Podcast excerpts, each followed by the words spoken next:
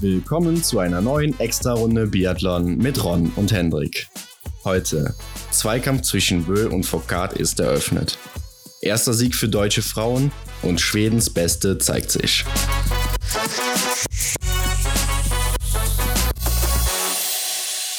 Ja, das zweite Trimester geht mit einem spannenden Wochenende wieder zu Ende. Wir hatten einen Einzel-, Massenstarts und äh, Mixstaffel mal wieder, auch Single-Mix-Staffel.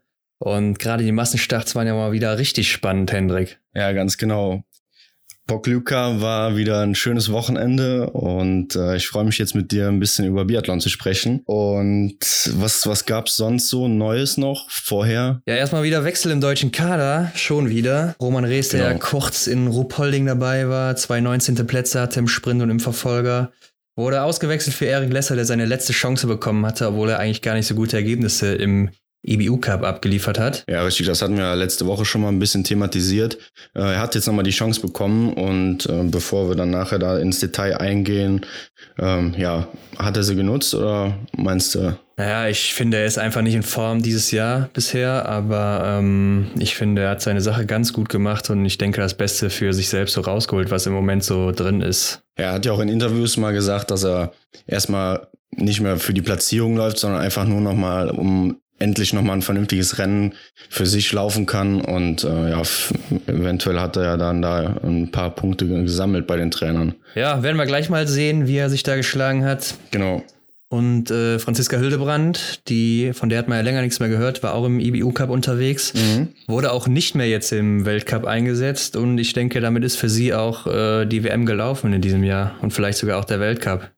Ja, ist schwierig, ne? wenn man, ich denke mal, nach der ähm, WM, wo sie dann wahrscheinlich, höchstwahrscheinlich nicht drin teilnehmen wird, äh, ob sie dann da nochmal in den Weltcup zurückgeht äh, oder sich dann selber auch sagt, ich ziehe mich zurück, so wie der ähm, Simon Schemp das letzte Saison gemacht hat.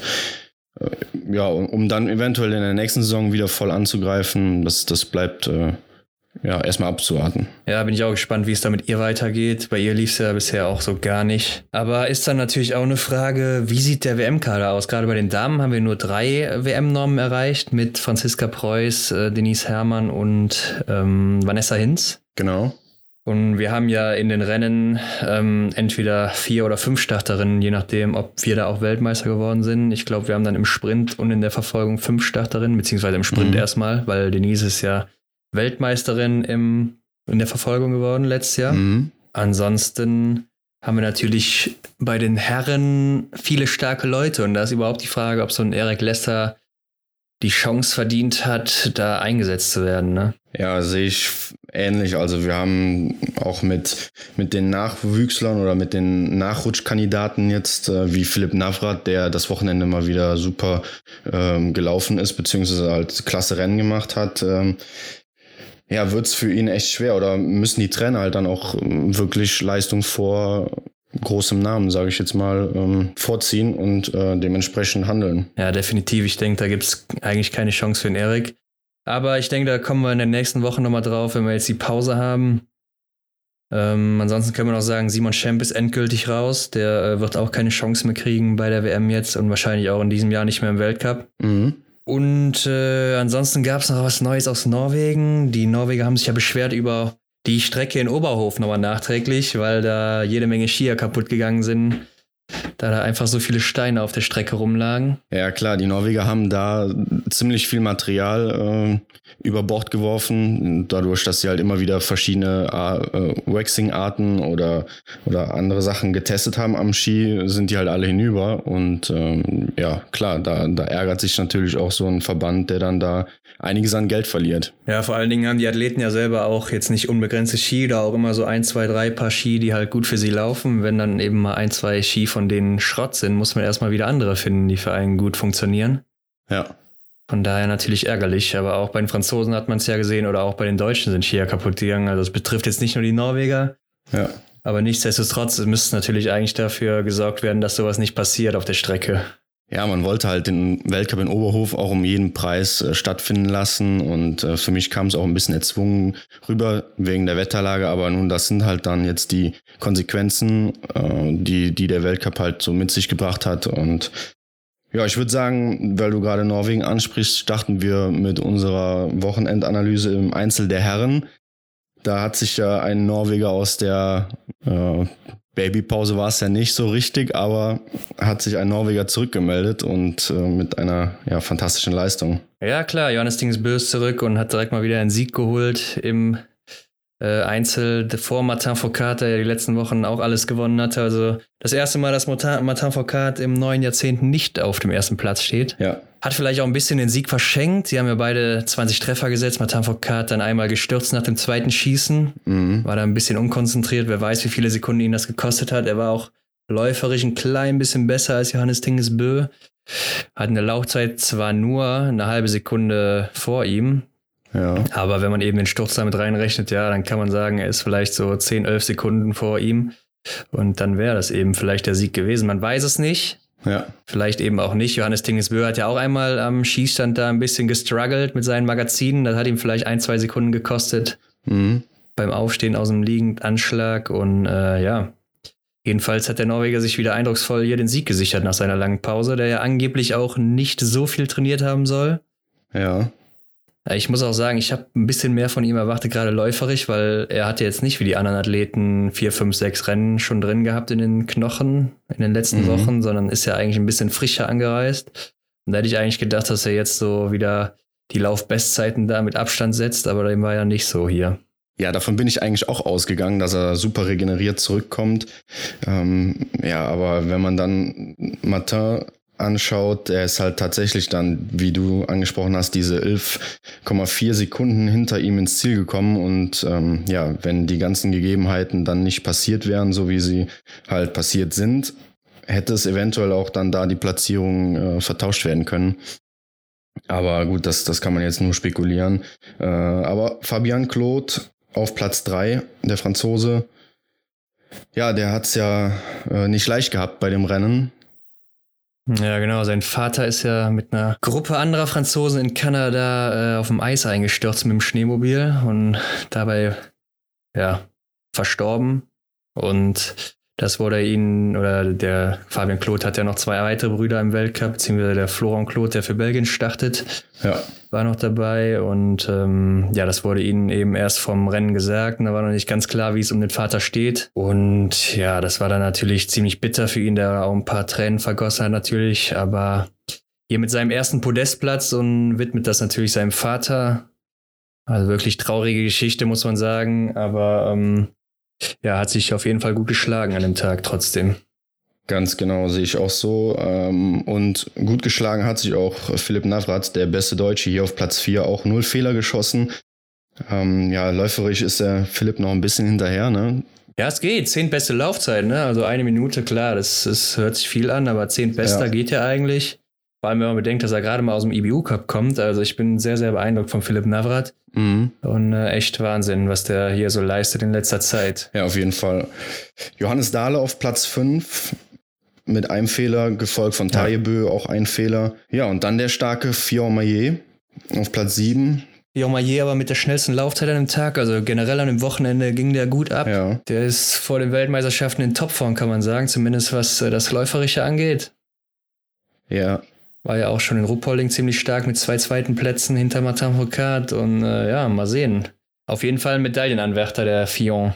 Ja, da bin ich auch mal äh, gespannt, was der so in der, oder wie er sich in der ähm, WM dann während der WM zeigt und ob er eventuell auch der lachende Dritte ist, neben äh, Martin Foucault und Johannes Bö, die sich ja auch wie in den Medien schon spekuliert oder erhofft wird, dass es da den, den klassischen Zweikampf gibt gegen, den, gegen die beiden. Äh, ja, und ähm, vielleicht ist ähm, Quentin Fiomaye der lachende Dritte der sich dann da eventuell eine, eine Einzelmedaille sichern kann. Ja, könnte ich mir auch vorstellen. Äh, ja, dahinter haben wir auf Platz 8 dann Johannes Kühn mit einem Fehler. Mhm. Johannes Kühn die acht beste Laufzeit auch. Ähm, ich muss sagen, ich finde, der Johannes Kühn ist im Moment nicht so frisch. Also er wirkt auf der Strecke nicht mehr so frisch, ist nicht mehr ganz so schnell wie vorher.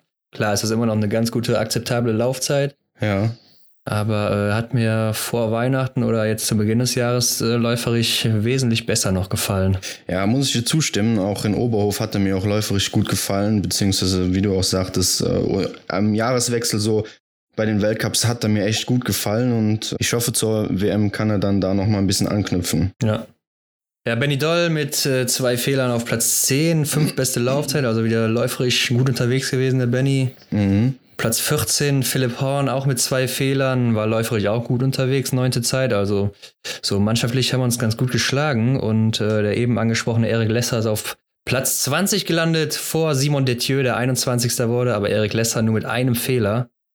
Mhm. Also läuferisch kommt er gar nicht in die Spur. Nee, das sieht man auch, wenn man ihn halt mit Simon Detieu vergleicht.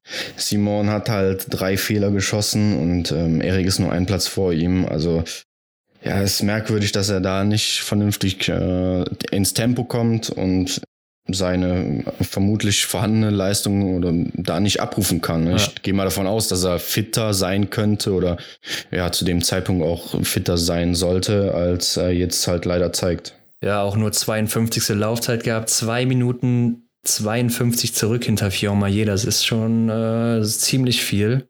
Ja, Also ich sag mal, mit einem Fehler, da hätte er vor, äh, oder letztes Jahr oder vorletztes Jahr, da wäre er noch locker in den Top 5 oder Top 10 gewesen, auf jeden Fall. Mhm. Top 10, wie du ansprichst, ähm, nur drei Nationen vertreten. Äh, und zwar vier Norweger, drei Franzosen und drei Deutsche. Ja, ist eigentlich so wie immer in dieser Saison. Ne? Das sind die drei großen Nationen, gerade Frankreich und Norwegen, die da stark vertreten sind. Vier Norweger in den Top 10, drei Franzosen, Mhm. zwei Deutsche mit, oder nee, drei Deutsche mit Doll, Genau. Kühn und Navrat. Also das ist eigentlich so, wie man es erwartet hat. Das sollte auf jeden Fall deutscher Anspruch sein, äh, drei Athleten in den Top 10 zu haben. Ja, auf jeden Fall. Ähm, wo wir auch gerade noch von deutschen Athleten reden. Arndt Pfeiffer, der mit der Nummer 2 gestartet ist, ist nur 45. geworden, hat vier Fehler geschossen. Ja, Läuferisch auch nur die 31. Zeit gehabt, zwei Minuten zurück, also lief gar nicht beim Arndt. Mhm. Was ist da los mit dem? Also da äh, ist um, also letzte Woche lief es ja auch schon nicht ganz so gut, wenn ich das richtig in Erinnerung habe. ja ich habe Angst, dass er jetzt ähm, seine Form von den Deutschland-Weltcups ein bisschen, äh, ja, dass er der ein bisschen hinterherläuft, der Form. Ähm, ich weiß nicht. Gerade am Schießstand macht er viele Fehler, was eigentlich ja seine Stärke ist, muss man sagen. Ja, jetzt konnte man hier aber auch kein Muster erkennen, sondern die zwei, zwei Fehler im stehenden Anschlag und zwei Fehler im liegenden Anstand, äh, Anschlag. Somit äh, läuft es halt generell dann am Schießstand merkwürdigerweise bei Arndt im Moment nicht so gut. Ja, am Sprint von Ruppolding ja auch schon zwei Fehler stehend gehabt, also Mhm. ärgerlich. Naja, kommen wir mal zu den Damen. Und da war es richtig erfreulich für uns Deutsche. Ja, Wahnsinn. Denise Herrmann trifft alle Scheiben in einem Einzel. Also wer mir das Mhm. vorher gesagt hätte, den hätte ich für verrückt erklärt. Und gewinnt einfach mal das Rennen ganz, ganz locker mit 59 Sekunden vor Hanna Mhm. Oeberg, die einen Fehler geschossen hat. Und äh, Franziska Preuß wird an dem Tag auch noch Fünfte mit null Fehlern. Also Ja. super Ergebnis für uns. Ja, ich muss ehrlich sagen, als ich meine Tipps für den Einzel abgegeben habe, ähm, dachte ich mir, hm, was machst du mit Denise? Ah, nee, es wird viermal geschossen. Äh, packst du sie nicht mit in die Top 5, aber ich habe ihr unglaublich äh, schwer Unrecht getan. Denn an einem guten Tag, so wie sie ihn, ihn da hatte, ja, Wahnsinn. Äh, Wahnsinnsleistung von Denise. Ja, auf jeden Fall. Aber wer Denise Herrmann bei viermal Schießen dann noch in einem Einzel, wo es eine Strafminute gibt, Ja. äh, in die Top 5 packt oder auf Platz 1, den hätte man vorher wahrscheinlich für verrückt erklärt, wie man auch später jetzt wieder im Massenstart sehen wird, dass das jetzt nicht äh, Normalität ist bei ihr, Genau. Sondern wahrscheinlich einfach nur ein sehr guter Tag war. Aber ja, erfreulich für uns. Äh, hatte auch Genau. die zweitbeste Laufzeit, nur zwei Sekunden hinter Brazers, konnte auf der letzten Runde natürlich auch einiges an Speed rausnehmen. Also wahrscheinlich sogar vielleicht die Laufzeit, Bestzeit gesetzt zu einem Tag, läuferig. Mhm. Anna Oeberg aber auch sehr, sehr stark mit nur einem Fehler. Ähm, Genau, das wollte ich nochmal hervorheben mit einem Fehler. Ähm, ja, dann da trotzdem auf Platz 2 zu sein. Ja, die zweite mit einem Fehler ist nämlich dann erst auf Platz 7 Lisa Theresa Hauser. Also Mhm. auch gutes Ergebnis für die, äh, für die Österreicherin. Mhm. Und auf Platz 3 haben wir Anaïs Bescon, die auch ein sehr starkes Wochenende hatte noch. Ja, genau, war ja lange Zeit ähm, nicht ganz weit oben mit dabei, aber jetzt hat sie sich am Wochenende echt äh, von einer guten Seite gezeigt und ja, war. Ja, vor allen Dingen am Schießstand sehr, sehr stark Mhm. unterwegs gewesen. Ja, Und äh, hat ja auch gesagt in der Pressekonferenz, dass sie äh, seit den Olympischen Spielen 2018 so ein bisschen mit ihrer Form hadert und nicht Genau. mehr so reingekommen ist, gerade am Schießstand. Aber hier echt nochmal ein richtig starkes Wochenende gehabt, wie wir gleich sehen werden. Mhm. Genauso wie Lisa Vitozzi auf Platz 4 ist wieder zurück langsam. Also hier erstes Ausrufezeichen gesetzt. Null Fehler, läuferig zwar noch nicht ganz so stark, nur 19. Laufzeit, aber immerhin 20 Treffer und das ist ja schon mal auch ziemlich gut für sie. Ja, das muss einfach die Ausgangslage in einem Einzel sein. Ähm, da ja jeder Fehler eine Minute Strafe kostet. Und ähm, ja, bin mal gespannt, was, was Lisa jetzt noch in den zwei Wochen, wo Pause ist, äh, bis zur Weltmeisterschaft, was sie da noch so rausholen kann. Schauen wir mal. Franzi Preuß, wie du schon sagtest, auf Platz 5, auch mit null Fehlern. Ja, läuferisch aber gar nicht zurechtgekommen nach ihrer Krankheit. Mhm. Ja, und Vanessa Hinz auf Platz 15 mit zwei Fehlern, äh, läuferisch aber auch nicht gut unterwegs gewesen. 23. Laufzeit nur. Mhm. Genau wie Tyrell Eckhoff, nur 18. geworden. Wir haben es vorher noch gesagt, Hendrik, also ich glaube, wir können uns langsam als Orakel bezeichnen. Ich habe gesagt, Tyrell Eckhoff wird hier ihr schlechtes Saisonergebnis machen ja. und das hat sie getan. Drei Fehler, läuferig auch nicht gut unterwegs gewesen, nur neunte Laufzeit, also für ihre Verhältnisse nicht gut unterwegs gewesen. Mhm. 47 Sekunden läuferig zurück. Ähm, ja, sie hat ja dann auch kein Rennen mehr bestritten an dem Wochenende und ist dann nach Hause geflogen, weil sie anfing zu kränkeln. Also vielleicht hat man das hier schon ein bisschen gemerkt, was sich dann auf die Laufzeit auch äh, niedergeschlagen hat. Ja. Ja, auf jeden Fall enttäuschend natürlich für sie. Und da hat sie äh, ja ein paar Punkte liegen lassen auf Hanna Oeberg oder Denise Herrmann zum Beispiel. Mhm, ganz genau. Mhm, zwischendurch Caroline Horschler auf Platz 20 auch mit einem Fehler. Aber worauf ich eigentlich hinaus wollte, ist Dorothea Viera auf Platz 23 mit vier Fehlern. Ähm, ärgerlich für Doro, weil gerade weil äh, Tiril halt so schlecht war an dem Tag, äh, dass sie dann nicht vorne mitkämpfen konnte und sich dann da wieder ein paar Punkte sammeln konnte. Ne? Das war echt. Ja, sehe ich genauso. Also das wäre jetzt ihre Chance gewesen hier. Mhm. Aber sie hat ja anscheinend auch irgendwie Rückenprobleme mit der Bandscheibe da Probleme. Ja. Hat ja auch beide Fehler stehend geschossen, also 2-2 stehend jeweils. Ja, stimmt, ist mir gar nicht so aufgefallen. Mhm. Vielleicht äh, liegt das eben an den Rückenproblemen, dass sie da dann eben nicht ihre gewohnte Haltung einnehmen kann, dass sie da Schmerzen hat oder sonstiges, ich weiß es nicht. Ja. Jedenfalls, äh, ja, sind da einige Fehler passiert. Läuferisch, zehnte Zeit, 55 Sekunden zurück ist okay. Mhm. Ähm, aber ja, das Schießen war ihr eben ausschlaggebend und da hat sie jetzt einfach gepatzt und bitter für sie, weil ähm, das ist dann eben nicht so gut für den Gesamtweltcup. Auf jeden Fall, solche Patzer von Tiril muss sie eigentlich dann als ähm, potenzielle Weltcup-Gesamtführende dann da einfach äh, einsammeln oder die Chance nutzen und die Punkte einsammeln. Aber ja, das blieb halt aus bei dem Rennen. Ja, auf jeden Fall. Und äh, Janina Hettich ist mit drei Fehlern auf Platz 26 gelandet. Ja, es sind einfach zu viele Fehler dann im Einzel, ganz mhm. klar. Marin Hammerschmidt auch drei Fehler, aber 42. Also die kommt läuferig auch gar nicht zurecht. 54. Laufzeit, 3 Minuten 16 da zurückläuferig. Ja, das ist dann auch einfach viel zu viel, ne? Ja, sehr schade für Maren. Aber naja. Da auch die Frage, ob sie noch dann mitkommt zur WM. Ich habe da so meine Zweifel, muss ich sagen. Mhm. Ja, aber bevor man den Platz sausen lässt, äh, lässt man doch lieber noch wen laufen, oder? Ja, klar, nur wir haben auch noch andere Athletinnen und ich glaube, für sie wird es schwierig. Ja, okay, in der Hinsicht ja. Mhm. Kaiser Meckerein mit sieben Fehlern auf Platz 65, also äh, rabenschwarzer Tag für sie. Ja. Ja, bei ihr ist es auch nur noch ein Auf und Ab momentan. Ja, Platz 47, vielleicht auch noch interessant, Paulina Fialkova, die in Deutschland auch eigentlich ganz gut war. Äh, auch fünf Fehler. Ja, war ja eigentlich auch wieder gut dabei, aber hier dann mhm. doch nicht so gut. Naja, gehen wir weiter zur Single-Mix-Staffel am Samstag. Ja. Hier gab es eine kleine Überraschung. Frankreich hat gewonnen mit Anaïs Visconde und Emilien Jacquelin. Mhm. Und auf Platz zwei hatten wir Estland das erste Mal mit äh, Regina Oja und äh, Zakna. Also gerade Zakna, ein sehr unbekannter Name, hat man ja. noch nichts von gehört, so wirklich. Mhm.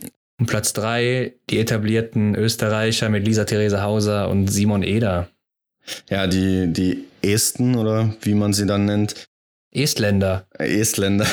Die konnten äh, auch eigentlich gar nicht glauben, was da so passiert ist. Und ähm, in der Pressekonferenz hat er dann gesagt, ja, weiß denn jemand, äh, auf welchem Platz ich gelandet bin im Einzel und ja, wusste natürlich keiner. Ja, da ist er 101. geworden und ja, somit hat halt auch einfach keiner auf dem Schirm so, wer er ist und ja, sie konnten sich irgendwie ja, fast nicht selber erklären, aber sie haben halt einfach auch gut geschossen, muss man sagen. Ja, auf jeden Fall. Äh, Regina Oja dann auf der letzten Runde auch noch die äh, Österreicher, Kanadier und Ukrainerin platt gemacht. Ja. Also richtig gut gelaufen da. Gerade im Anstieg hat sie die da eben weggefegt. Richtig gut. Mhm. Ja, nur drei Fehler, wie du schon sagst. Und ich glaube, das ist auch äh, ausschlaggebend in der Single-Mix-Staffel, dass man eben gut schießt. Ja. Deutschland nur auf Platz 11 mit Erik Lesser und Franziska Preuß. Ähm, Erik Lesser hat mir noch ganz gut gefallen. Franziska Preuß am Schießstand ja hier nicht gut unterwegs gewesen, obwohl sie ja sonst alles getroffen hat bisher. Ja, sie konnte da einfach nicht so ihre Leistung am Schießstand bringen, wie äh, im Einzel zum Beispiel. Also ich bin eigentlich auch davon ausgegangen, dass sie wieder alle Scheiben trifft und da ein souveränes Schießen äh, zeigt, aber das war halt da nicht der Fall. Nee, aber äh, ja, Erik Lesser auch läuferisch noch nicht so gut unterwegs hier. Am Schießstand war er ganz gut. Erste Mal mhm. hat er äh, alles getroffen und auf seiner zweiten Runde nur einen Nachlader im Stehen gehabt. Also echt gute Leistung hier. Ja. Ähm, ja, Anaïs Biscon, wie gesagt, sehr gutes Wochenende für sie. Dann hier der Sieg in der Single Mixed. Mhm. Und jetzt wird natürlich schon gefragt bei den Estländern, ob das dann vielleicht auch so bei der WM sein könnte. Und äh, ja, was denkst du denn da ja, dazu? Ich, also ohne jetzt hier jemandem nahe treten zu wollen oder so, also ich würde mal behaupten, ein blindes Huhn findet auch mal ein Korn. Also ich kann mir einfach nicht vorstellen, dass es so jetzt dann irgendwie in der Zukunft nochmal so sein wird. Ähm, ich denke mal, ihren, ihren Erfolg kann man ihnen jetzt gönnen. Ähm, aber ja, bei der Weltmeisterschaft, denke ich mal, ist es auch nochmal eine ganz andere Nummer. Und ja, ich gönne es ihnen, aber ich denke mal, das war eine Eintagsfliege. Ja, auf jeden Fall. Ich meine, die sind in Östersund auch Fünfter geworden, aber wir müssen ja auch bedenken, hier in dieser Single-Mix-Staffel, die war sehr, sehr schwach besetzt. Also was heißt sehr, sehr schwach, aber sie war jetzt nicht mit den Top-Athleten besetzt und das wird bei der WM mhm. natürlich anders sein. Absolut. Dann läuft da für Deutschland wahrscheinlich Benedikt Doll und Denise Herrmann oder Franziska Preuß, keine Ahnung. Und für ja. Norwegen wird Johannes Dingesbö mit äh, Tyrell Eckhoff laufen oder Martha Olsby-Reuseland. Genau. Für Frankreich Fillon Maillet oder Martin Foucault oder Simon Detieu mit mhm. äh, ja wahrscheinlich Justine Brezas oder Gilles Simon. Ja. Vielleicht auch Anaïs Bescon könnte sein. Ja, ich meine, sie hat sich auch empfohlen, ne? muss ich auch, auch jetzt mal so anmerken. Also sie hat sich echt gut empfohlen am Wochenende. Ja, vor allem durch die ähm, Schießen, das war mhm. richtig stark, muss man so sagen, klar. Ja. Und äh, Italien wird natürlich auch dann mit Dorothea Viera und äh, Lukas Hofer antreten, denke ich mal. Ja. Die da ja auch immer ganz gut vertreten waren. Also das wird schon eine andere Hausnummer. Schweden wird antreten mit äh, Hanna Oeberg und äh, Jesper Nelin oder äh, Samuelsson. Mhm. Wir werden es sehen. Also äh, da wird für die Esten, glaube ich, kein Platz auf dem Podest sein oder auch nicht mal in Reichweite. Nee, sehe ich ähnlich. Gut, dann hatten wir noch die Mixstaffel und äh, Frankreich siegt hier mal wieder vor Norwegen und auf Platz 3 Deutschland. Ja, Franzosen einfach zu stark. Hier waren auch sehr stark aufgestellt mhm. mit äh, Quentin Fillon-Maillet, Simon Detieu. Die Herren haben ja hier das erste Mal gestartet. Mhm. Dadurch mussten die Frauen ja auch siebeneinhalb Kilometer laufen statt der, den sonstigen sechs Kilometern. Ja, was soll man dazu sagen? Bei den Norwegern waren natürlich die beiden Böbrüder am Start, aber ähm, Johannes hat es dann auch nach vorne getragen. Dafür waren die bei den Damen dann schwächer besetzt mit Sinnevor Solemdal und mhm. eben Ingrid, Landmark-Tandrevold. Ja. Ja. ja, aber ich muss auch sagen, ähm, Deutschland auf Platz 3 hat mir ganz gut gefallen. Zwischendurch sah es ja nicht ganz so aus. Aber Philipp Horn mit einem super Rennen er hat dann die Staffel begonnen und hat ein fehlerfreies Schießen abgelegt. Ähm ja, Philipp Horn richtig stark. Auch die letzte Runde hat mir richtig gut gefallen. Ist er als erster da vom Schießstand weggegangen. Mhm. Klar, Fion Maillet hat dann den Turbo gezündet und war dann weg, aber Taye Bö hat er ja auch noch in Schacht gehalten, der Philipp Horn, hinter sich gelassen. Also ja. starke Leistung von ihm. Der gefällt mir richtig gut, der Junge. Ja, da ist auf jeden Fall noch enorm Potenzial, obwohl er ja schon wirklich auf einem guten Niveau ist. Äh, klar, er ist jetzt noch kein, kein Top-Athlet, was das angeht. Ähm, aber die Erfolge, denke ich mal, werden auch dann bei ihm irgendwann einfahren und äh, ja, er kann auf jeden Fall noch, noch ordentlich was drauflegen. Ja, ich denke auch, dass wir ihn nächstes Jahr wahrscheinlich häufiger eine Top 10 sehen werden, auch mal um Podest oder so. Ja. Und wenn er einen guten Tag hat, dann kann er auf jeden Fall auch mal gewinnen. Also Mhm. Auf jeden Fall. Philipp Horn äh, gefällt mir richtig gut, kann so weitermachen. Ja, Johannes Dingesbö hat das dann natürlich wieder nach vorne gebracht und äh, Johannes Kühn aber auch ganz gut dran geblieben. Mit ja. nur einem Nachlader. Aber auch hier hat er mir läuferig nicht mehr so gut gefallen, wie es sonst eben der Fall war. Ja, alles in allem denke ich, bei der WM wird es darauf hinauslaufen, dass Frankreich und Norwegen das da unter sich ausmachen. Wer dann eben den besseren Tag hat, der wird das dann da entscheiden. Mhm. Ja, gehe ich auch von aus. Die, die beiden Nationen sieht man ja auch in den Einzelleistungen ähm, oder auch in den vorherigen Weltcups schon, die, die betteln sich halt da äh, schon mehr oder weniger die ganze Saison und ähm, ja, das, das wird auch in der WM nicht anders äh, aussehen. Ja, genau. Ja, dann würde ich sagen, gehen wir mal über zum Massenstart und der hat es richtig in sich bei den Herren gerade. Oh ja. Was für ein Rennen. Spannung bis zum bitteren Ende und Quentin Fiormaillet holt sich seinen dritten Weltcupsieg, den ersten in dieser Saison. Ja, wieder mal gut unterwegs gewesen, gerade auf der letzten Runde hat ihn keiner mehr eingeholt. Ähm, er ist einfach im Moment super in, in einer guten Form und hat dann da auch gezeigt, dass äh, ja, er der beste Franzose an dem Tag war. Ähm, zu Recht. Er dicht gefolgt von unserem Benny Doll, der Platz 2 belegt hat. Und äh, er musste nur einmal in die Runde. Genauso wie Kanter halt auch. Und äh, ja, das, das hat ihm dann äh, ja, den zweiten Platz äh, beschwert. Ja, bis Platz 5 war es ja noch dicht gefolgt, wenn man sich das mal anguckt. Benedikt Doll 10 Sekunden, Johannes Tingesbö auf Platz 3 mit zwei Fehlern 10,3 Sekunden. Wieder 0,3 Sekunden dahinter Christiansen und Foucault, die sich dann da eben ja, Schlusssprint geliefert haben auf der letzten Runde. Also das war wirklich richtig spannend wieder mal. Ja, äh, Martin Foucault ist ja als Zweiter aus dem vierten Schießen rausgegangen, aber konnte das dann eben nicht mehr halten. Ja, schade, das, das habe ich auch nicht ganz verstanden. So, er hat sich dann auch ähm, auf der Schlussrunde dann irgendwie etwas zurückfallen lassen, beziehungsweise hat sich dann zwischen äh, Benny und Johannes eingeordnet. Und ähm, ja, ich weiß auch nicht. Anfangs dachte man ja, das wäre irgendwie Strategie, dass er dann da nochmal äh, den nötigen Zug bekommt, aber er scheint irgendwie mit seiner Energie nicht ganz klar gekommen zu sein, oder? Ja, ich denke, er war einfach platt am Ende. Also mhm. für mich sah es zuerst so aus, als wäre würde einbrechen, aber dann hat er sich ja doch nochmal gut dran gehalten da. Hätte ich ja. nicht gedacht. Mhm. Dann sah es ja zwischenzeitlich wieder so aus, als würde er doch noch den zweiten oder dritten Platz machen. Und äh, ja, am Schlusssprint ist ihm dann wahrscheinlich wieder die Energie ausgegangen. Mhm. Jetzt muss man hier natürlich auch sagen, er hat zwei Runden oder drei Runden fast äh, das Tempo alleine gemacht vorne. Das ist natürlich kraftraubend. Ja. Die anderen sind da so ein bisschen hinterhergelaufen. Äh, das ist auch immer schwierig. Dann äh, hat er einen Fehler geschossen am dritten Schießen. Dann muss er sich mit Canton Fillon natürlich wieder nach vorne ranarbeiten. Mhm. Da auch wieder das Tempo gemacht. Also das schlaucht natürlich dann. Wenn die anderen sich dann immer hinten anstellen können, dann sind das vielleicht die letzten äh, Körner, die dann fehlen für den vierten, dritten oder zweiten Platz hier. Ja, ähnliches durchgemacht hat auch Johannes Tinis Bö, der auf Platz 3 gelandet ist. Der musste sogar zweimal in die Runde.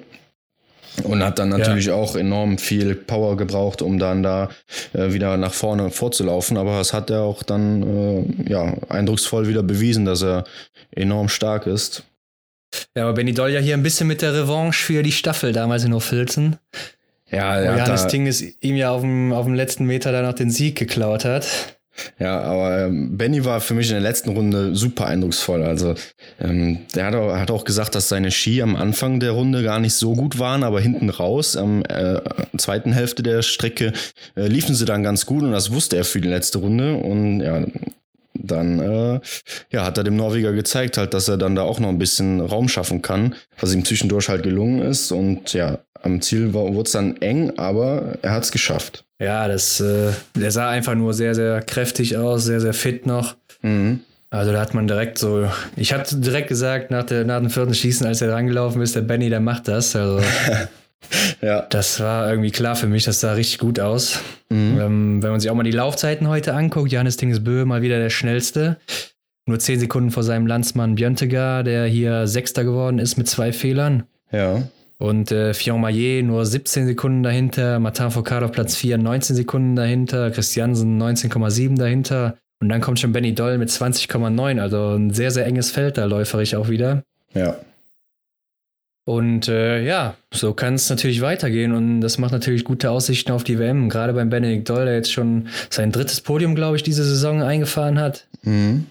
Ja, auf jeden Fall. Das lässt natürlich ähm, jetzt Erwartungen auf, aufblühen, die, die er jetzt erstmal stillen muss, ne? beziehungsweise die, ja, wo er erstmal äh, die Rennen gewinnen muss. Ne? Aber ich bin auch echt gut, äh, ich bin gut eingestellt und äh, traue dem Benny auf jeden Fall da auch was zu bei der WM. Ja, bei ihm muss halt einfach das Stehenschießen passen und das hat er in dieser Saison auch um 8% gesteigert im Vergleich zur letzten Saison. Da werden wir auch nochmal eine Grafik bringen zum Benny auf unserem Instagram-Kanal, wo wir die Statistiken uns mal genau angucken, mhm. wo der Benny da seine äh, Verbesserung gemacht hat. Genau. Und äh, ist auf jeden Fall interessant zu sehen. Ja, die nächsten Deutschen sind dann auf Platz 12 Philipp Horn mit drei Fehlern, aber gut gelaufen hier auch anscheinend. Neunte ja. Laufzeit. Also es war der schnellste Athlet hier mit drei Fehlern am heutigen Tag. Ist natürlich zu viel, ist dann schade. Er hätte vielleicht ja, dann nach vorne mitkämpfen können. Mhm. Arndt Pfeiffer auf Platz 13 mit nur einem Fehler. Ja, ist läuferig im Moment auch nicht so gut drauf. Auch nur die 21. Zeit gehabt von 30 Startern. Ja, und Erik Lesser äh, auf Platz 14.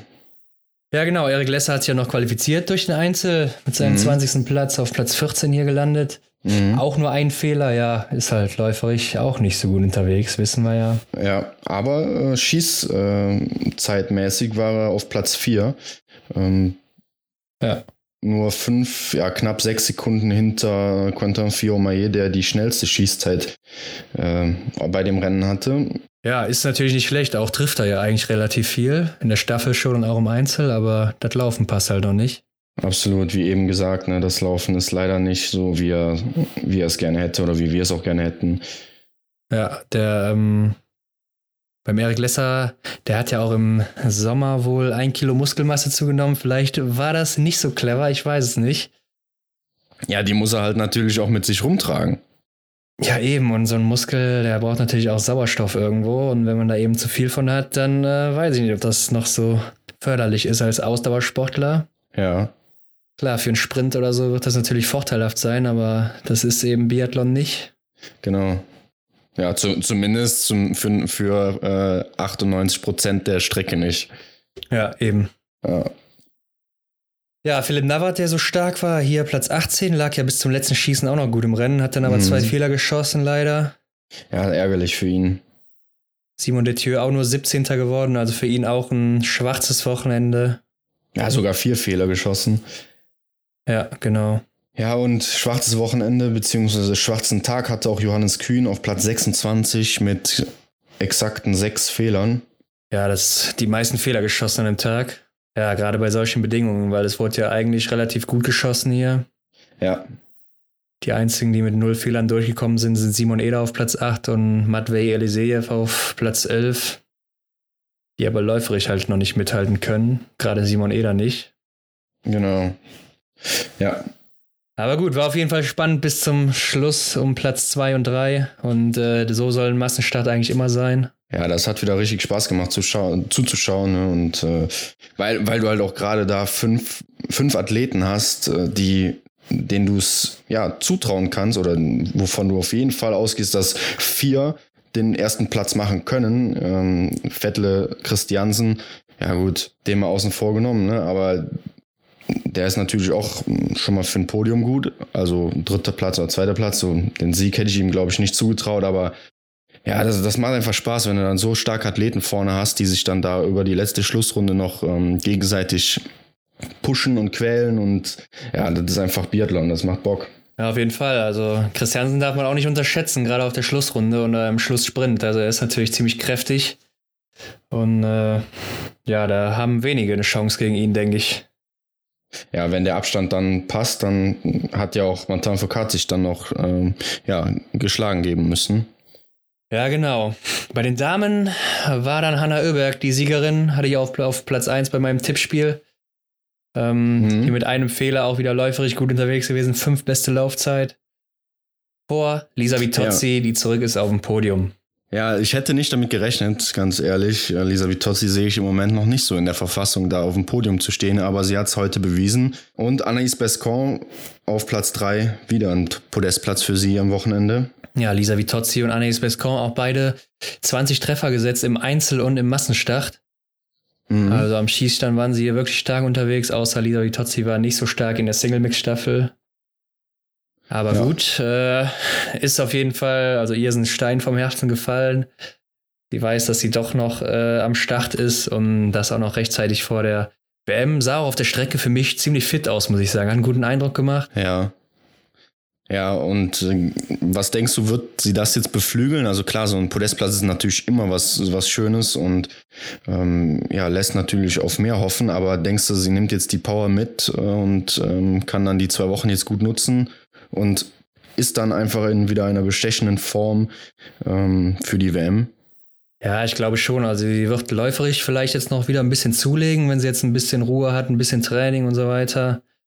Ja. Und äh, ich kann mir vorstellen, also bei ihr ist so die Sache, sie darf sich, glaube ich, nicht unter Druck setzen und sie darf einfach nichts erwarten in den Rennen und dann läuft es vielleicht auch ganz gut.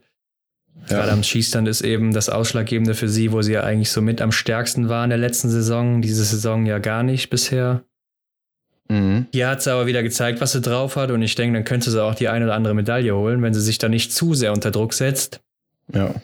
Aber ich denke, die Medien in Italien, die werden natürlich jetzt gerade nach dem zweiten ja. Platz wieder äh, wie Tozzi und Doro da in, äh, in Beschlag nehmen und äh, ja, wieder auf die einreden, dass auf jeden Fall Medaillen her müssen. Ja, ja gerade weil es halt auch äh, die Heim-WM ist, ne, in Italien. Und ja. ähm, wirst du als äh, Athlet äh, des Landes natürlich dann auch dann enorm in den Medien äh, dargestellt und ja, gut, aber das muss, ein Profisportler muss damit umgehen können, meiner Meinung nach. Ja, da müssen wir sehen, wie sie das wegsteckt und ja. mal gucken, wie es dann aussieht für sie. Genau. Ja, Mathe als Reuseland auf Platz 6 hatte ich auch ein bisschen weiter vorne gesehen. Drei Fehler hier. Mhm. Hinter Justine Bresas, die auch drei Fehler hat. Und äh, ja, Lisa Theresa Hauser auf Platz 7. Die ist nämlich noch äh, auf der Schlussrunde, hat sie sich durchgesetzt gegen Ingrid Landmark-Tandrevold und Dorothea Viera. Dorothea Viera mit drei Fehlern wieder nur auf Platz 9. Also ja. auch wieder nicht genutzt. Denn was wir noch gar nicht gesagt mhm. haben, Tyrell Eckhoff ist nicht gestartet, ne? Ja, ich glaube, wir hatten es eingangs kurz erwähnt, dass sie nur äh, das erste Rennen, das Einzel gemacht hat. Aber ja, sie ist den Massenstart nicht mitgelaufen und Dorothea Viera konnte schon wieder also wie auch im Einzel, nicht äh, aus der Lage profitieren und sich dann da wieder gut Punkte sammeln.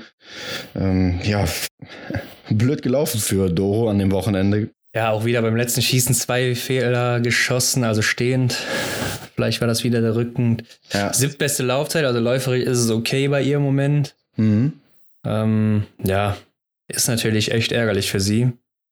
Ja, gerade das sind halt die Momente, wo du als ähm, Athletin dann da noch versuchst, oben wieder mitzuspielen, wenn, wenn halt ähm, ja, die formstarke ähm, Gesamtweltcup-Führende halt im Moment nicht dann dran teilnimmt, genauso wie ja Martin Foucault ähm, gut gemacht hat. Ne? Als Johannes nicht da, dabei war, hat er natürlich äh, dann da Punkte gesammelt, wie man es eigentlich dann tun sollte. Und sie hat es einfach in dem Wochenende nicht geschafft.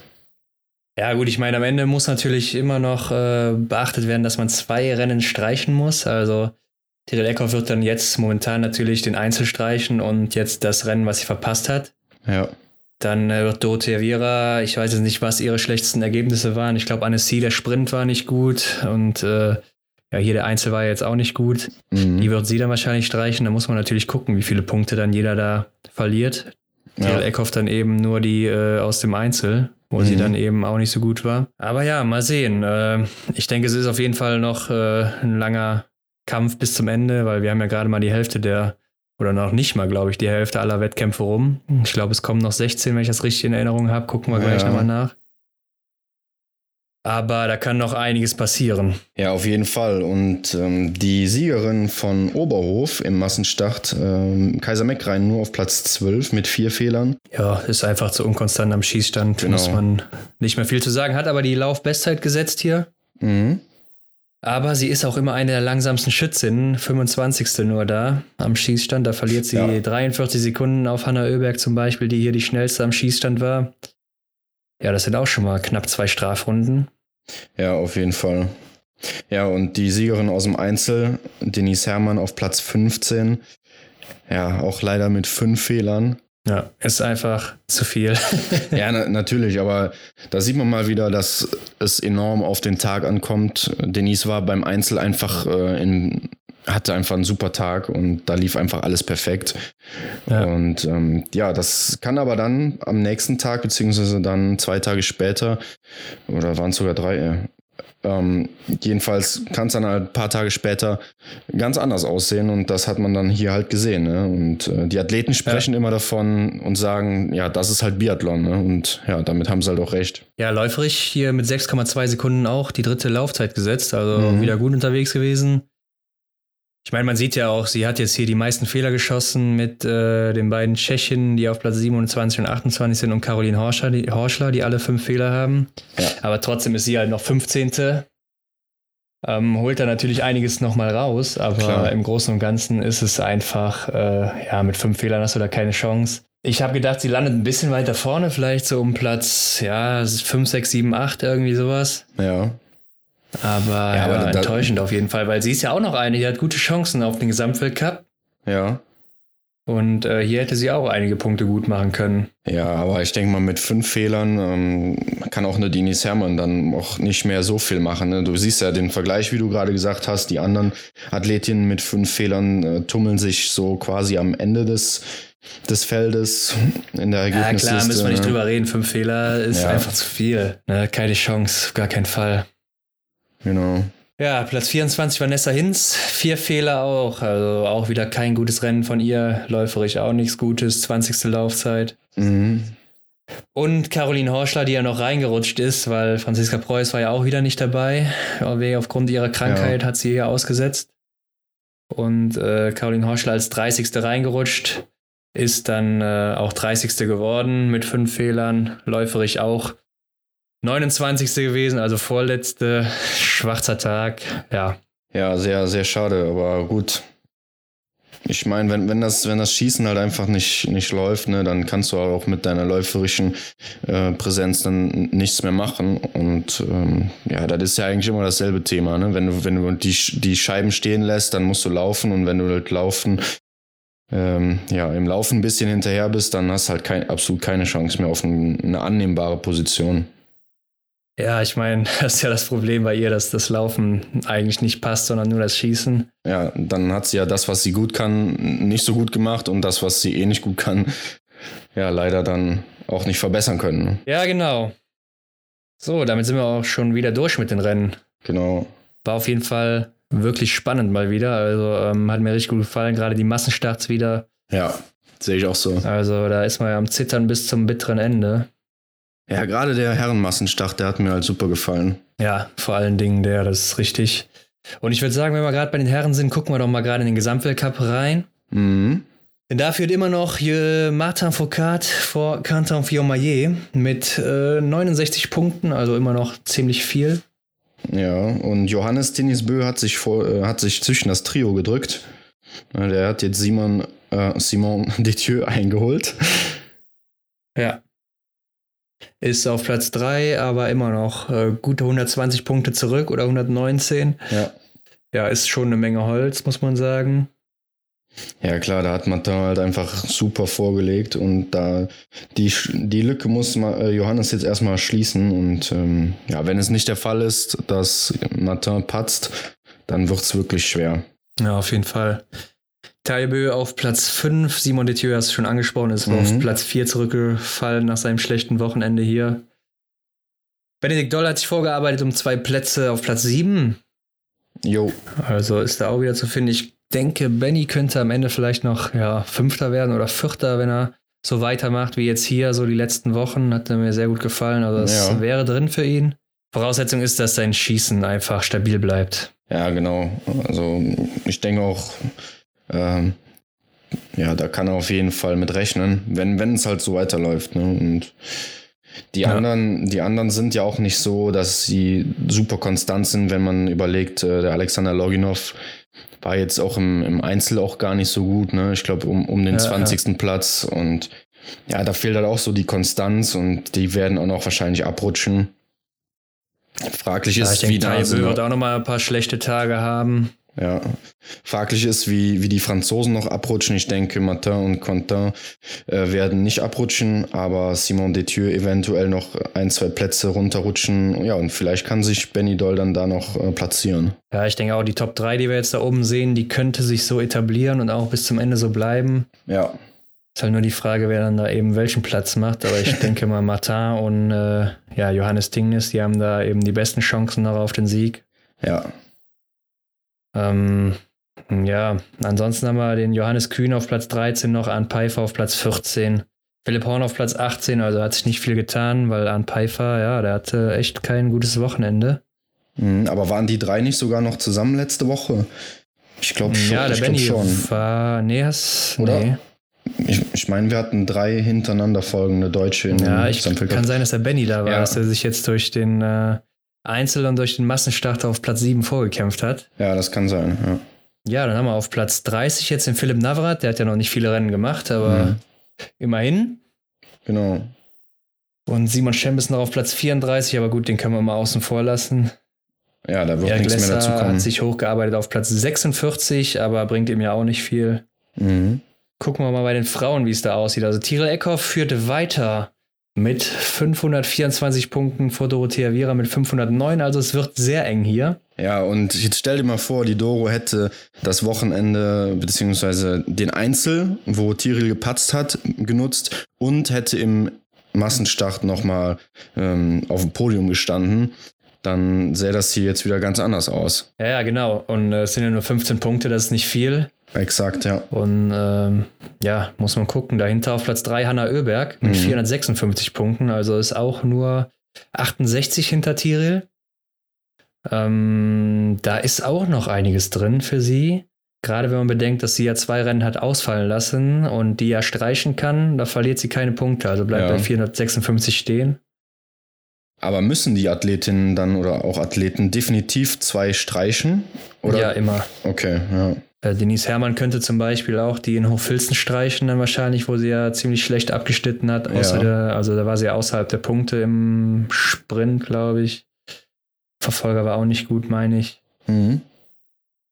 Also Die könnte sie dann streichen, da würde sie auch nicht viele Punkte verlieren. Also sie ist auch noch mit im Rennen. Sie ist auf Platz 4 mit 419 Punkten. Ja. Also wenn sie nochmal so eine Leistung wie beim Einzel zeigt, dann kann ich mir schon vorstellen, dass sie auch dann äh, vielleicht sogar Platz 3 belegt am Ende. Ja, ich glaube für Platz 1 und 2, da ist mir die Denise zu inkonstant. Ähm, aber ja klar, alles andere wäre natürlich super. Ne? Auch ein Platz 3 für Denise dann am Saisonende, das hätte sich wahrscheinlich jetzt nicht so gedacht am Anfang der Saison. Ja, ich weiß es nicht. Viele hatten Denise ja auch schon auf Platz 1 gesehen, weil sie ja am Ende der letzten Saison halt am Skistand wesentlich besser unterwegs war. Ja. Aber es war natürlich nur Wunschdenken. Ich habe mir da schon Ja. direkt gedacht, dass das nicht so kommen wird. Haben wir auch bei unseren Favoriten so besprochen. Ich glaube, wir hatten sie auch am, auf Platz 4 oder 5 oder sowas, beide. Ja, irgendwie so. Hm. Klar, bei ihr ist die Frage, wie kommt sie jetzt durch? Wenn sie da jetzt relativ gut schießt den Rest der Saison, dann wird sie immer unter die Top 5, Top 10 kommen. Dann auch Ja, der klar. ein oder andere Sieg mit drin sein und dann kann natürlich auch am Ende der Gesamtweltcup rauskommen, wenn die anderen da vorne patzen. Aber ich glaube, gerade Hanna Oeberg, die kommt im Moment sowas von stark zurück, was ich auch erwartet habe. Und die ist da momentan meine Favoritin mit Tirol Eckhoff. Ja, bei Hanna Oeberg stimmt ja auch das Läuferische. ne? Sie war ja enorm stark, auch läuferisch, ähm, wo sie im Einzel dann auch dann den zweiten Platz ähm, ja, belegt Ja. hat. Ähm, also ich glaube auch, sie kommt jetzt nochmal in so ein richtiges Form hoch und kann auch in der WM ordentlich Punkte sammeln. Ja. Denke ich auch. Also sie ist echt gut in Form, äh, will für Antholz noch ein bisschen drauflegen, schießt Mhm. momentan auch ziemlich sicher, Ja. läuft sehr gut. Also da ist alles drin für sie. Sehe ich Mhm. immer noch so. Ich hatte sie auf 1 und mal gucken, ob sie da am Ende auch landen wird. Aber Tiril Eckhoff ist natürlich immer noch die Frau, die es zu schlagen gilt. Ganz klar. Auf jeden Fall. Ja, Lisa Vitozzi hat sich auch ein bisschen vorgearbeitet auf Platz 10 jetzt. Mhm. Ähm, wen haben wir noch? Franziska Preuß ist auf Platz 14 zurückgefallen, hat ja wieder gefehlt hier im Massenstart. Ja, das ist halt ärgerlich. Wir hatten ja auch am Anfang der Saison auch drauf gehofft, als wir über ähm, Franzi Preuß geredet haben, dass sie halt einfach mal gesund bleibt und ähm, die Konstanz aufbauen kann. Aber ja gut, das hat sie halt jetzt äh, nicht geschafft, gesund zu bleiben zumindest. Ähm, ja, und dann, dann hat sie jetzt da ein Loch, äh, aus dem sie läuferisch halt jetzt mal rauskommen muss. Schade für sie, weil ich hätte sie eigentlich gerne weiter oben gesehen. Aber es sind ja auch noch ein paar Rennen, die auf uns zukommen und vielleicht ist da noch was drin. Ja, auf jeden Fall. Platz 24, Vanessa Hinz, hat sich ja nicht wirklich verbessert jetzt durch Mhm. den Massenstart, ist da stehen geblieben. Ähm, ja, ist immerhin jetzt erstmal gesetzt für den Massenstart, aber bis zum Massenstart bei der WM, da sind ja noch ein paar Rennen und mal gucken, ob sie dann den Platz halten oder ausbauen kann, weil ja. ähm, wäre natürlich gut, damit sie auch gesetzt ist in der, im WM-Rennen. Mhm.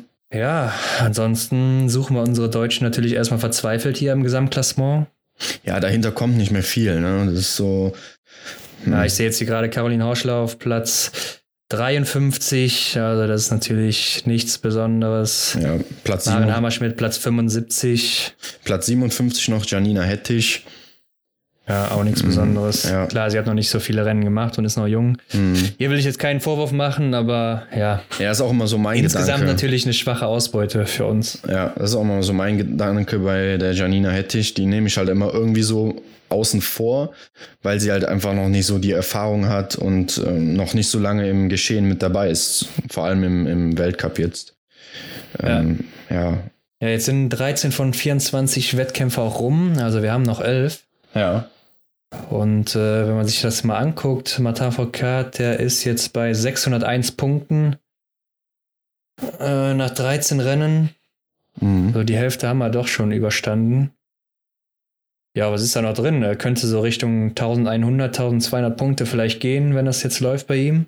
Ja, hast du noch im Kopf, was der in seinen Supersaisons hatte?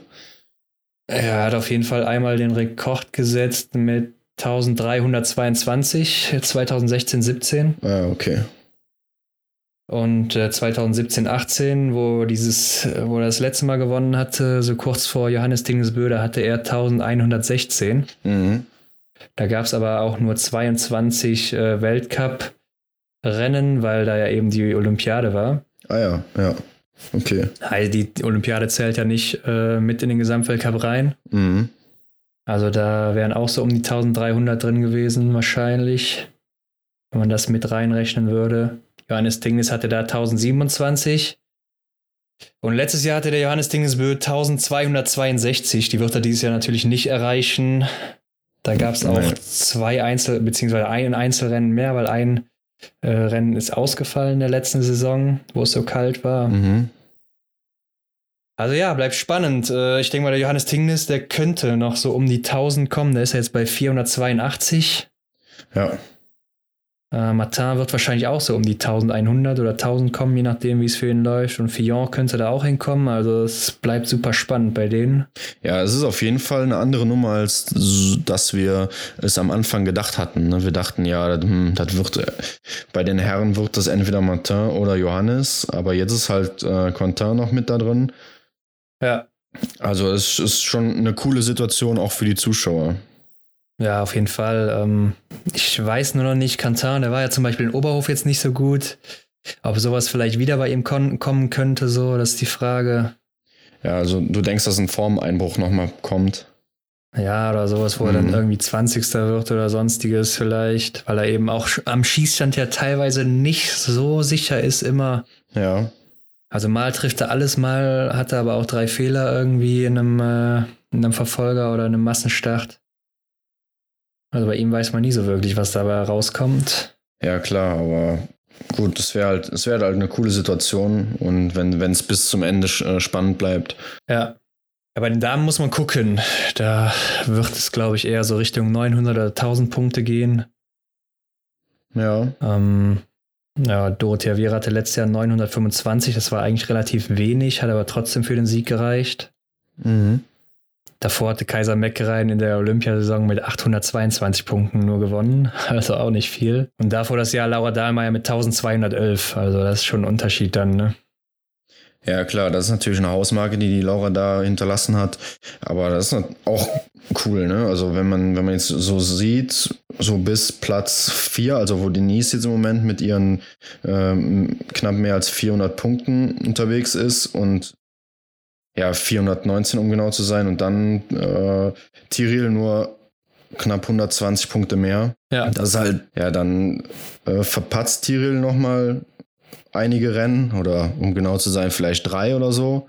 Und ähm, Denise setzt wieder richtig einen obendrauf, wie im Einzel jetzt, und dann sieht das halt ganz anders aus. Ja, bleibt auf jeden Fall spannend hier auch bis zum bitteren Ende, denke ich. Ja. Ich meine, klar, wenn Thierry jetzt wieder so eine Siegesserie hat, dann äh, wird da wohl keiner rankommen. Aber im Großen und Ganzen ist es auf jeden Fall noch sehr spannend. Genau. Ja, wir haben jetzt erstmal wieder Weltcup-Pause. Ähm, es geht dann erst mit der WM in Antolz wieder weiter. Am 13. Februar beginnt da die äh, Mix-Staffel.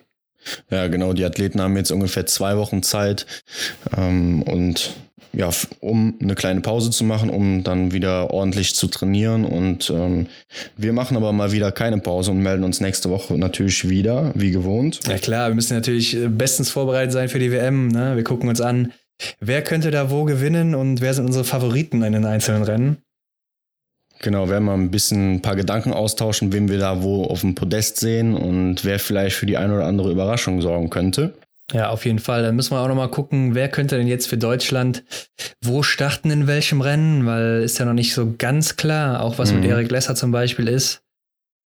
Da muss man mal gucken, oder was gerade bei den Damen passiert, wo ja nur drei Damen jetzt die, die WM-Norm geschafft haben. Ja, weißt du eigentlich, bis wann der Kader äh, gesetzt werden muss oder bekannt gegeben werden muss? Also ich glaube, man kann sogar noch vor den Rennen kurzfristig ändern, je nachdem, wenn da irgendwie was passiert oder einer krankheitsmäßig ausfällt. Aber ich denke mal, die werden jetzt auch maximal nur sechs oder sieben Leute mitnehmen, je mhm. nachdem, wie die da einsetzen wollen. Ach so, okay. Wenn überhaupt, ja, ja. muss man sehen. Mhm. Ja, klar, dann. Ich denke, wir werden aber auch schon sehen, ähm, weil es gibt ja jetzt wieder ein Trainingslager und wer dann eben dabei ist, der ist dabei und wer nicht dabei ist, der wird dann natürlich rausgeschmissen. Und da können wir dann schon mal sehen, wenn Erik Lesser dabei ist, dann wissen wir, er hat vielleicht noch eine Chance. Und wenn er nicht mhm. dabei ist, dann wissen wir ja direkt, äh, das war es wohl für ihn. Genau. Ansonsten hatten wir uns ja auch die letzten Wochen immer über diese TV-Übertragungen da aufgeregt. Ich fand es jetzt diese Woche ein bisschen besser bei der ARD, muss ich sagen. Mhm. Aber im Großen und Ganzen sind da natürlich immer mal wieder ein paar Bilder, die fehlen. Und äh, wir haben da auch ein paar Zuschauermeldungen bekommen bei Instagram dass es wohl auch daran liegt, dass es ein Weltbild gibt und äh, ARD und ZDF da in ihre eigenen Kameras noch draußen hat, beziehungsweise Kameramänner ja. und dann ihren eigenen Regiewagen und dann eben zwischen Weltbild und äh, eigener Kamera hin und her schalten kann. Und klar, die wollen natürlich unbedingt immer die deutschen Athleten zeigen, aber es ist natürlich trotzdem total uninteressant, wenn dann eben eine Tyrell Eckhoff gerade da um den Sieg schießt oder um eine gute Platzierung schießt, die auch noch Weltcup führend ist und dann eben Denise Herrmann beim Aufwärmen oder beim Start gezeigt wird. Ähm, ja, weiß ich nicht, aber wer da äh, mal Interesse hat, man kann auf IBU Biathlon World auch die Rennen äh, ja über das Weltbild gucken, dann auf Englisch natürlich. Mhm. Ist natürlich dann auch eine andere Alternative. Da sieht man eben nur, das Weltbild ist dann auch wesentlich neutraler. Kommentar soll wohl auch ein bisschen besser sein. Ich habe jetzt noch nicht reingeguckt, weil es eben dann auch am PC sein müsste. Ja. Oder man das eben auf den Fernseher übertragen müsste, wie auch immer. Jedenfalls wäre das natürlich noch eine Alternative und ansonsten würde ich sagen, sind wir dann erstmal durch für diese Woche. Ja, genau. Was ich dazu noch äh, hinzufügen wollte, ist, äh, habt keine Scheu, uns auch äh, auf Instagram zu schreiben. Äh, mich hat die Nachricht sehr gefreut, äh, beziehungsweise die Nachrichten, die wir bekommen haben und eine war halt dann darüber hinaus, äh, ja, beziehungsweise ging über das, das Thema, was wir halt in den letzten Folgen so sehr kritisiert hatten mit dem Bild und ja, wir freuen uns über jede Nachricht und ähm, dann würde ich sagen, wir hören uns nächste Woche wieder, wie gewohnt. Genau, bis dann. Das war's wieder mit der extra Runde Biathlon für diese Woche. Wenn euch das Ganze gefallen hat, dann lasst uns doch eine Bewertung da, folgt uns, um keine Episode zu verpassen und teilt den Podcast auch mit euren Freunden.